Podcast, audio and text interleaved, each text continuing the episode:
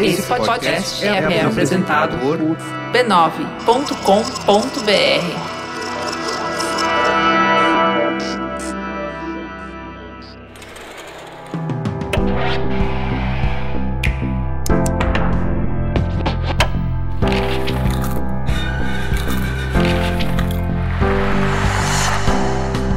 Mamileiros e mamiletes, bem-vindos ao Mamilos Cultura, o nosso espaço para reflexões a partir de produções culturais. Eu sou a Juva Lauer e hoje a gente vai receber Bianca Dias para falar do tão aclamado filme do Nolan, Oppenheimer.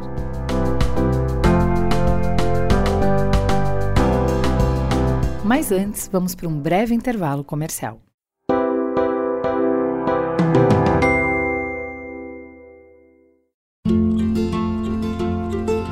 Se você estiver sentindo aquela dor forte, intensa ou febre, não precisa ficar sofrendo e esperando passar.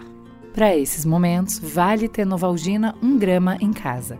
Ela combate a dor intensa e a febre em minutos. Novalgina é um medicamento à base de dipirona de dupla ação. É analgésico e antitérmico. Além de ser uma marca de confiança, que há mais de 100 anos ajuda a cuidar das famílias brasileiras. E é também a mais recomendada pelos médicos. É uma escolha certeira Vale o que custa, vale cada comprimido.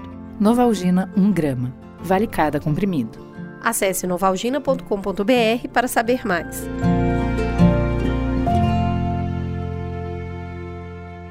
Bianca, seja muito bem-vinda. Começa dizendo quem é você na fila do pão. Obrigada, Ju, pelo convite. Eu sou psicanalista, né? Tenho formação é, em psicologia, mas desde o mestrado eu comecei a estudar e a pesquisar arte psicanálise, né? Arte, psicanálise e cultura.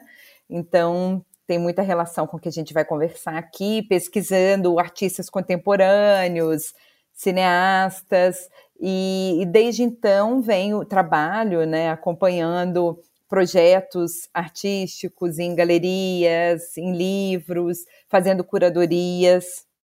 Sensacional, acho que tem muito para explorar é, de psicanálise nesse filme, porque é, mais do que falar de um momento histórico, ele vai desbravar o dilema moral de um homem, né? É, no centro está o, o grande cientista que deixou como legado para o mundo a bomba atômica. Deixa eu dar a sinopse rapidinho. We imagine a future. And our imaginings horrify us. Ambientado na Segunda Guerra Mundial, Oppenheimer acompanha a vida de Robert Oppenheimer, físico teórico da Universidade da Califórnia e diretor do laboratório de Los Alamos durante o Projeto Manhattan, que tinha a missão de projetar e construir as primeiras bombas atômicas. Theory will take you only so far. A trama acompanha o físico e um grupo formado por outros cientistas ao longo do processo de desenvolvimento da arma nuclear, que foi responsável pelas tragédias nas cidades de Hiroshima e Nagasaki, no Japão, em 1945.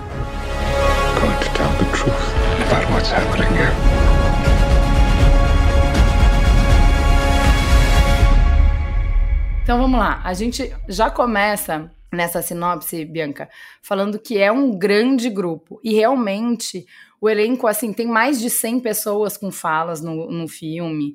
São mais de três horas de filme, né? É o máximo que dá para ter em película IMAX. É, o Nolan usou tudo que dava, né? Ele não conseguiu resumir nem um minuto, ele não conseguiu cortar nada da história. Ele devia claramente fazer série, né? Uhum. É, e o ponto é que, assim, você conhece uma série de cientistas, isso é muito legal, como é um esforço coletivo, como uma pessoa só nunca teria conseguido chegar a gente precisa de gênios, mas são muitos gênios ao mesmo tempo trabalhando em conjunto para a coisa funcionar.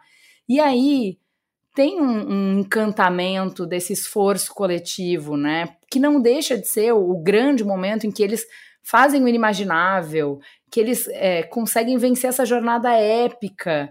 Não deixa de ser uma amostra inequívoca do poder do gênio humano, né? Tem essa euforia, eu tava falando para você, eu acho, eu vi esse momento da. Senti, né?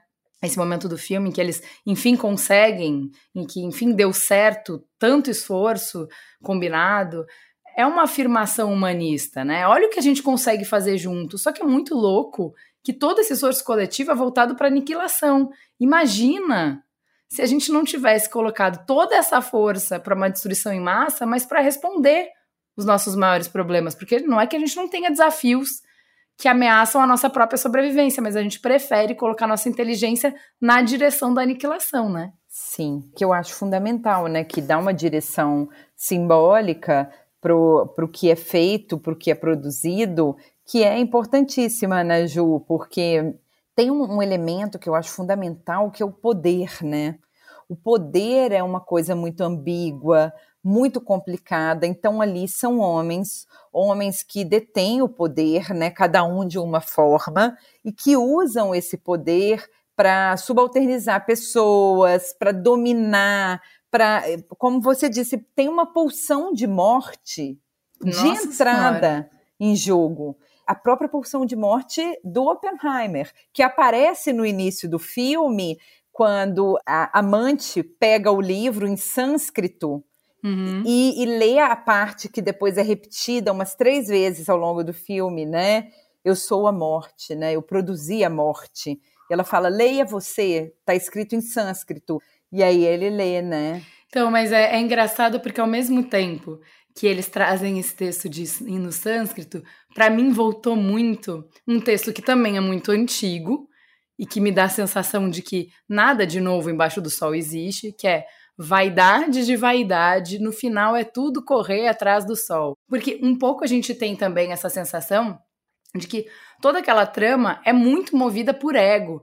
Né? Então também tem um, uma cartografia dessa movimentação, como se fossem as monções, a, a movimentação dos egos ali, de como tudo teve um papel para que você conseguisse destravar esse poder, destravar esse potencial, como isso é, motiva claro. aqueles gênios para nessa direção, que também, para não ser moralista, né, de que, nossa, mas por que nessa direção e não em outra?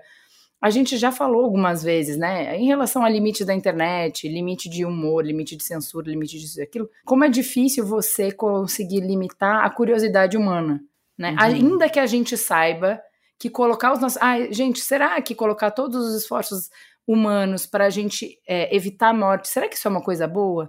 Não importa, Bianca. Se a gente imaginou que o que a gente quer é acabar com a morte, não adianta proibir, não adianta fazer discussão é, moral, não adianta botar lei. A, a gente não consegue impedir que a curiosidade humana avance e que a gente abra a caixa de Pandora, ainda que a gente tenha certeza que uma descoberta vai ser ruim, vai piorar a nossa vida, potencialmente pode nos aniquilar. É, é, impossível, você não consegue manter o gênio dentro da lâmpada. Eu acho que, para além da coisa do gênio, tem uma coisa realmente é, de, de, um narcisismo megalomaníaco também, né? Que vários é. criadores que inventaram coisas fantásticas também têm. Então, eu entendo quando você coloca, né, que é, que a gente tem que pensar além de uma dimensão moralizante, né? Porque um Santos Dumont também era megalomaníaco, né? Uhum, uhum. então, ele pensou que ele podia voar, que o homem podia voar, que ele podia construir uma tractana que poderia ser, né, flutuar pelo ar. Então, eu acho que tem essa dimensão narcísica realmente que direciona a coisa para uma coisa megalomaníaca, fundada no poder. O poder é uma coisa muito complicada, né? O poder é uma coisa muito delicada porque ele parte do pressuposto de que você está numa posição, porque ele brinca de Deus, ele fala isso no filme, né? Exato, né? É. É, uhum. E ele se acha Deus, é um narcisismo atroz, assim, no, no filme, é uma, isso é revelado, né? Assim, como é um narcisismo realmente, não importa o outro, a diferença, a relação que ele tem com as mulheres, inclusive, é muito curiosa, né? É, é mas ao mesmo tempo que isso também é, é, massacrado na medida de que, por isso que eu falo tirar o gênio da lâmpada, que a partir do momento em que ele, que isso foi descoberto, né? A partir do momento em que a, a curiosidade foi satisfeita, então existe um jeito, existe uma forma, isso não é mais dele, isso não é mais de ninguém. Aí ele não controla mais, o criador não controla mais a ah, criatura. Ah, sim, Uma vez que ele que ele tirou esse gênio da lâmpada, e aí é, é, você falou sobre isso, né? Do criador ao mesmo tempo assombrado com a criatura. E é muito bom você ter citado o Santos Dumont, porque ele ficou em depressão depois de ver o que, que como os aviões foram usados, né? Claro. Porque uma coisa é o teórico, pensar, nossa, já pensou que legal se a gente pudesse voar? Claro, super. Aí o cara. É, é essa criatividade. Então criamos um jeito de voar. Aí ele vê o que, que o ser humano é capaz de fazer a partir de voar. Ah, agora eu posso jogar bomba em cima da cidade. Ele falou: não, gente, mas não era nada, não pensei nisso. É, mas você tirou o gênio da lâmpada agora, ele não volta mais. Claro, exatamente. O Lacan vai fazer uma crítica é, à ciência, né, neste sentido. Em que sentido? Justamente essa ideia de que é, vocês aí que estão brincando de, de Deus, né? Cuidado, cuidado, porque vocês podem não só aniquilar a si mesmos, como aniquilar o mundo, no caso do filme, né? Uhum. É, e, e, tem a conversa dele ali com, com o Albert Einstein, né? Que é muito boa Linda. também, né? Muito bonita, é, muito bonita. E, e eu acho que tem essa dimensão aí do limite, que é uma discussão dos conselhos de bioética, é, da psicanálise, de, dos limites éticos disso que a gente nomeia por ciência, que como a gente estava conversando, né, Ju, pode ser muita coisa. Tem muita uhum. coisa sobre essa alcunha, tem muita coisa sobre esse nome e fazendo coisas horripilantes. Então, Exato. como é que a gente vai colocar isso em fricção com a ética e pensar algumas dimensões humanas essenciais das quais a gente não pode arredar pé para pensar isso que a gente chamou de ciência, né? Que pode ser uma gama enorme de, de coisas, né? Mas, mas, mas ó, é isso que eu tô querendo trazer com. Não me parece que seja possível limitar de verdade. A gente consegue atrasar, mas não limitar. Então, vou dar um exemplo. Mas a ciência também não, não pode, pode mexer tudo. no corpo humano. Eu não posso cortar o corpo humano, porque isso é imoral. Já foi lá atrás. Uhum. Mas eu, para eu curar uma pessoa, como é que eu vou curar uma pessoa se eu não sei como é que ele funciona? Então, quando eu construo um relógio, eu sei do que ele é feito. O corpo humano eu não sei do que ele é feito, eu quero saber. Mas você não pode abrir, mas eu quero saber. Você, você tenta, por um tempo você consegue atrasar. É. Mas se você quer saber, você vai saber. Esse é, é. o ponto, assim. E, e, eu tô levando, não dizendo que isso é bom. Não, não, mas que eu acho potencialmente que saber, é, né? destrutivo. é, destrutivo. É potencialmente é muito destrutivo. É destrutivo mas mesmo que você saber. saiba. Mas, mas assim, eu acho que essa é uma questão fundamental, porque a ciência não vai encontrar, é, é, é desmistificar a ideia da completude da ciência. Né? A ciência não uhum. vai encontrar, ela vai encontrar respostas para sinapses, para o funcionamento X do fígado, pro, mas ela não vai encontrar algumas respostas que eu acho que tem a ver com filmes, Ju, fundamentais, por exemplo, sobre esse assombro e essa perplexidade diante da vida e da morte. Então, a ciência não vai nunca dar conta de tudo, ela não vai descobrir tudo, isso é um fato. E é isso uhum. que, o, que, o, que o narcisismo de alguns cientistas não suporta, que é, eu não tenho resposta para tudo, nem, nem existe tudo, né? Exato. Nem, nem há um tudo. Então, assim, tem uma ideia de uma completude, de que a ciência, eh, que é muito como utopia, Uhum. É uma ética fundamental. Eu entendo o que você diz. Como utopia, é onde a ciência tem que mirar. Então, a medicina tem que falar que ela vai encontrar a cura para o câncer. Uhum. Ela tem que acreditar nisso, mesmo que seja como uma utopia, uma utopia no sentido positivo mesmo. É, mas, mas, assim, mas, vamos dizer assim: ah, é, a gente consegue aqui, vamos dizer, que num simpósio de filosofia, diplomacia, sei lá, NIS, uhum. moral, ética, sei lá, a gente conseguiu uhum. chegar na conclusão de que não é bom para o ser humano viver para sempre. Vai criar mais problemas do que soluções. Porque, vamos lá, na metafísica a gente já entendeu que é, é, esse, é, essa nossa dificuldade com a mortalidade, não sei o quê, a gente não vai dar conta não morrendo. Chegamos nessa decisão e conseguimos um consenso. Não vai adiantar. Esse, o meu ponto é esse. A gente ainda assim vai caminhar até a gente descobrir um jeito de não morrer. E depois que tirar esse gênio da lâmpada, não vai mais ter como, que é o que mais ou menos a gente está vendo com manipulação genética. Já que a gente já descobriu genes, já que a gente descobriu que a gente não, não só descobriu as letras do alfabeto, não só aprendeu a ler, agora a gente está aprendendo a escrever, não tem como voltar, a gente vai escrever. Mesmo que a ciência diga, mas não é nosso interesse. Se a gente fizer escolhas pelo que a gente ah, claro. acha que é bom Agora, a gente diminui a diversidade genética e a gente está indo para um para o fim, a gente está caminhando para o fim. Não interessa. A gente vai testar tudo que dá para testar. A gente não, ah, a gente testar. não consegue. E vai morrer. Porque exato. algo morre. Então, mas assim, exato, é igual crença... ele. Ele tornou um mundo é. pior. Mas você não consegue é. parar. A gente vai testar e, as. E não consegue parar morrer. também a morte. Exatamente. Não, a gente porque assim, é uma ilusão de que. É, exatamente, de que. Porque algo morre. Então você ressuscita, por exemplo, a Elis Regina no vídeo, você ressuscita um cantor dos Beatles que morreu, mas eu acho que é o insuportável, justamente por uma questão narcísica do poder, o insuportável do vazio, da incompletude, porque é, é impossível.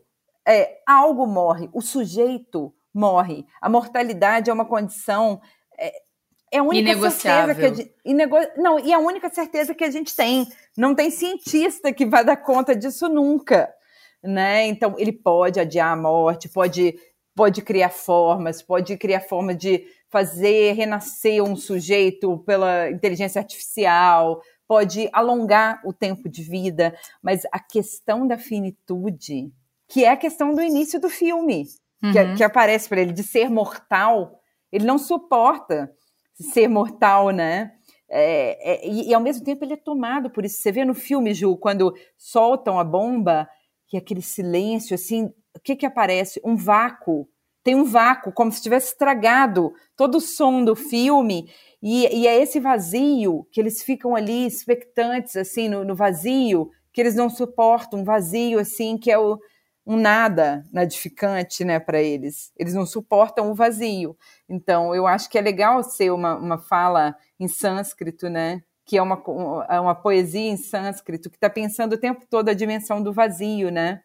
Eu acho que é isso. A gente corre o risco desse nada, de cair nesse nada nadificante que o Heidegger fala, quando a gente não lida com o vazio. O bom cientista é, é aquele que sabe lidar com o vazio, né, que sabe lidar com a incompletude, ele sabe que é, é, no campo de, no, no, ponto de vista da psicanálise, por exemplo, do corpo, das emoções, muita coisa é dita, muita coisa. Então, claro, você consegue decodificar lá no, no exame as sinapses, o lugar onde, mas você não consegue é, ler o lugar da, da escuta do sujeito. Isso é um lugar que se dá por uma outra operação que é uma operação sensível, uma operação da fala, da linguagem.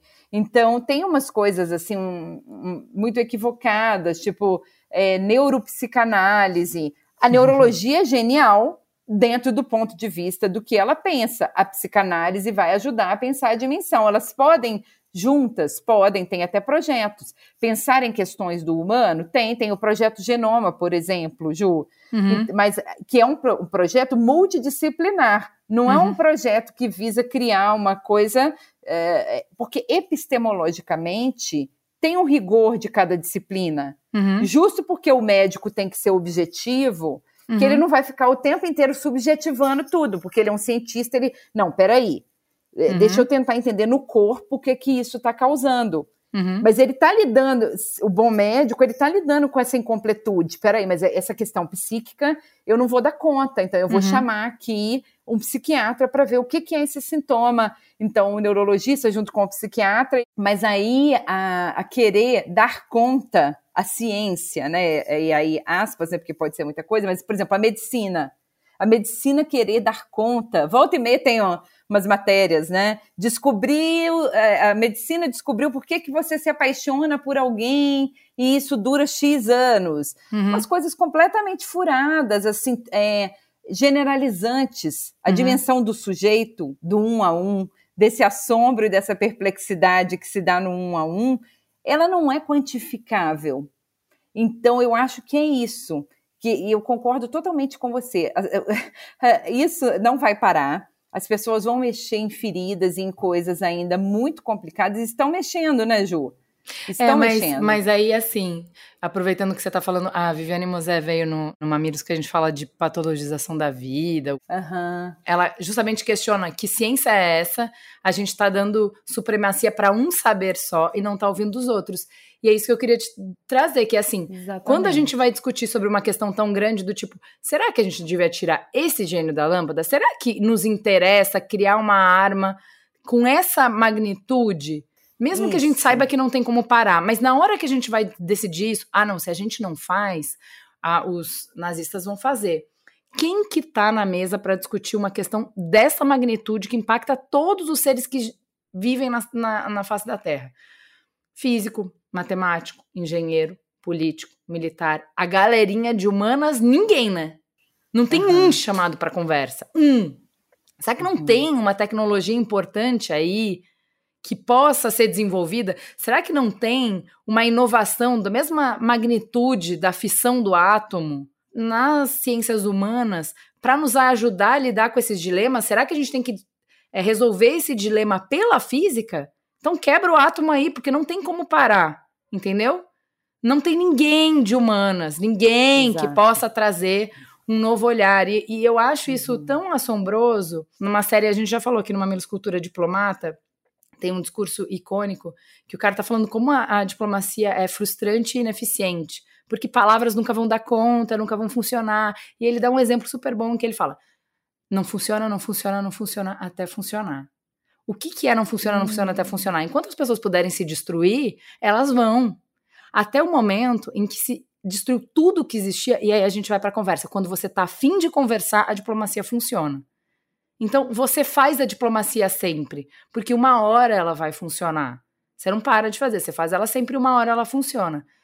Muito Esse legal conhecimento, esse cara que, que, que- caminhou tudo isso, essa ciência que caminhou tudo isso, não tinha nada para contribuir na hora que a gente vai decidir se vai fazer essa fissura do núcleo ou não, se é por esse caminho ou não, entendeu? É, não tem mais ninguém para sentar na mesa, entendeu? É. Uhum. É, é, grandes questões, né, Ju? Grandes questões da, da, da humanidade, ou feridas de uma cidade, para a gente trazer para uma questão mais próxima. Eu fico pensando, ontem mesmo, vendo uma matéria sobre a questão de São Paulo, da Cracolândia. Então, eles querem, assim, conversar com o delegado, com o promotor, com. é, ok, é uma pessoa do meio jurídico, assim, que tem um poder de decidir aquilo, com o político. Na verdade, essas questões, assim como uma questão tão premente da ciência, ou qualquer, como você disse, uma questão da vamos jogar uma bomba ou não vamos? Gente, é uma questão tão complexa, tão densa, que precisaria de uma equipe multidisciplinar. Mas, assim, é de uma complexidade, porque tem sujeitos ali. Então, aí quando você fala dessas questões, novamente voltando para o tecnicismo, né? ciência, eles falam em números. Você chama é, um, um psiquiatra conservador que quer pensar as questões da Cracolândia, ele fala, porque não sei o que, ele só conversa em números. Peraí, Uhum. ali tem vidas, tem sujeitos, tem histórias, tem uma fala que é preciso ser escutada, né? Então, precisa ter arquiteto, urbanista, Uhum. o padre que vai lá e acompanha e dá Então, mas comida, é, é interessante escuta. o que você precisa ter fala. uma gama de pessoas, né? Você fala da, da dificuldade até de vocabulário, de metodologia para participar da mesma conversa, porém, ele é o cara que ali no grupo, mesmo entre as hard science, ele está fazendo a mediação entre linguagens diferentes de ciência. Então, por exemplo, sei lá, o que o Einstein fala, eu e você, a gente não tem nada em comum, exceto o desprezo pela matemática. Mas ele Uhum. sabe usar matemática quando precisa. Ou, É cara da matemática, chega mais. Aqui é que você tem que ajudar. Imagina se tem um cientista político sentado ali, um, não precisa nem ser um mais gênio, hein? Um mais ou menos meia boca, que tá ali fumando só, porque a máquina do café no departamento dele não funcionou. E escuta o Oppenheimer dizer: porque a gente vai fazer essa aqui, que isso aqui vai parar todas as guerras. Porque nunca mais vai ter guerra. Porque quando a galera vê, nunca a gente vai usar uma bomba dessa. Isso não é uma coisa que é usável. É uma coisa que a gente mostra que existe e aí acabou a guerra. O cara, o cara medíocre da ciência política que tá tomando café ali fala: Ô, oh, gato, não pode ser tão inteligente e tão burro ao mesmo tempo. Senta aqui, cala tudo, todo mundo cala a boca, deixa eu dar uma historinha aqui. Da onde viemos, para onde vamos. Vocês estão maluco? Como assim? Vocês vão fazer isso aí achando que não vai ser usado? Entende? Teve vários momentos no, no filme que você fala assim, mas não tinha um de humanas, né? Não tinha um para dizer o básico. Mas é porque é isso, né? Não, não é ouvido, não é valorizado, não tem todo esse glamour. É. E, e, principalmente são os silos, né?